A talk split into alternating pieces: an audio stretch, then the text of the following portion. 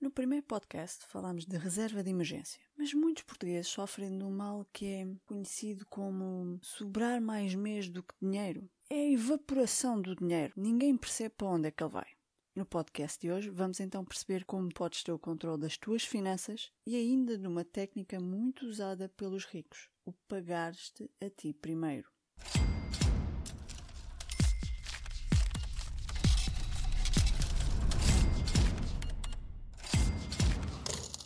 Então, como é que nós podemos ter o controle das nossas finanças? Primeiro passo, há que ter planeamento. Há que saber exatamente quanto entra e quanto sai. Porque se tu sofres daquele síndrome de não sei para onde é que foi o meu dinheiro, vais ter de anotar tudo. Mas é mesmo tudo. Compraste comida? Anota. Compraste um snack? Anota. Foste ao cafezinho? Anota. Anota mesmo tudo. Não ignores as coisinhas pequenas. Acredita que elas têm um grande impacto nas contas finais. Depois de teres isso e tu perceberes exatamente o que é que entra, o que é que sai, tu vais começar a perceber que há umas certas despesas que tu não esperavas ou que estás a gastar mais do que antecipavas. E é aí que tu podes fazer aqueles ajustes que te vão deixar, sim, ter um dinheirinho. E esse dinheirinho é o que tu vais poupar. Mas isto, estares a poupar só porque sim, não, não te vai acrescentar nada. Por isso, há que ter metas. Metas bem específicas. Porquê é que tu queres juntar dinheiro? Para é que tu queres dinheiro ao final do mês? Estás a juntar para quê? Para a reforma? Para umas férias? Para investires? Pensa no que realmente queres e cria metas para atingir tais coisas. Ok, tenho de ter metas. Uh, e como é que eu crio uma meta de maneira eficaz? Podes usar uma técnica chamada técnica SMART, que é o S é de specific, ou em português, específica. Ou seja, tem de ser algo específico. O que é que tu achas que é mais específico? Emagrecer ou emagrecer 5 quilos até agosto deste ano? A segunda parece muito mais específica, certo? Portanto, temos o S de specific. A segunda letra é de mensurável. Tu consegues medir a tua meta?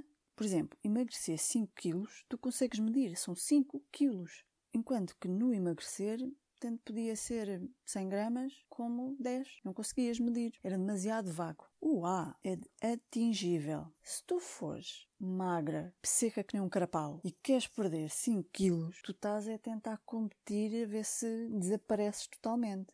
Tem de ser uma coisa que é realmente atingível, não é? Andares para aí a sonhar com uma coisa parva. Ah, desculpem a sinceridade. O R vem de relevante. Porquê é que tu queres isso? Se tu queres emagrecer porque os outros dizem que tu estás gorda, o que é que os outros têm a ver com isso? Tu estás bem no teu corpo. Eu dizia uma asneira, mas não é politicamente correto. Que se lixe os outros. Portanto, tem de ser relevante para ti. Tens de ser tu a querer. Porque se forem os outros, tu vais perder a motivação para chegares a essa meta. E finalmente, o T vem de tangível. Voltando ao primeiro exemplo. Emagrecer. Emagrecer, mas este ano? Quando? Não, não, não tens um tempo, não tens uma data para isso, certo? Pode ser agora como daqui a 10 anos. Mas tu disseres até agosto, quer dizer que é até agosto deste ano. Melhor ainda é pôr mesmo até agosto de e o ano que estás. Eu quero ir às Maldivas e preciso de 10 mil euros até 2024 porque sempre foi a minha viagem de sonho. Aqui está uma meta smart. É importante para mim, é específica, tem um tempo e dá para medir. Planeaste, tens as tuas metas, mas precisas de outra coisa que é essencial para tu teres o controle das tuas finanças: foco. Ora, aquela recompensa momentânea pode saber deliciosamente bem, mas vai afetar os teus objetivos lá na frente. Ora, o que é que realmente é mais importante para ti? Aquela recompensa agora ou aquilo que tu queres no futuro.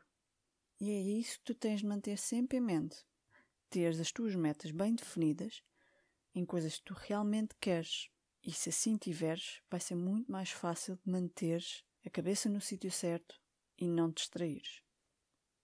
Bom, então, recapitulando, tu precisas de planeamento, metas bem definidas, podes usar o método SMART, como eu falei anteriormente, e foco. E agora, o que eu tinha falado no início, que dica, que estratégia é que os ricos usam? É o belo do paga-te a ti primeiro. Oi? Como assim? Agora vou deixar de pagar as minhas despesas para me pagar a mim, queres ver? Não é bem assim. Pagaste a ti primeiro é das melhores coisas que tu podes fazer por ti. Se tu definires que queres juntar mensalmente, sei lá, 10% do que ganhas e mal recebes esse dinheiro, pegas nele e enfias num sítio obscuro qualquer What? e fins de demência, o que é que é fingir demência? Tipo, qual dinheiro? Eu tenho dinheiro? Eu não tenho dinheiro nenhum. Nunca ouvi falar. Ao fazeres isso, tu vais ultrapassar aquele problema que muitos de nós sofremos, que é o dinheiro até sobrou, mas depois, ah, eu queria comprar aquilo lá, mas ah, bê. inventam desculpas e depois não poupam. E é por isso que é muito usada esta técnica. E pronto, chegamos ao fim do nosso podcast. Obrigado por ouvir e até ao próximo.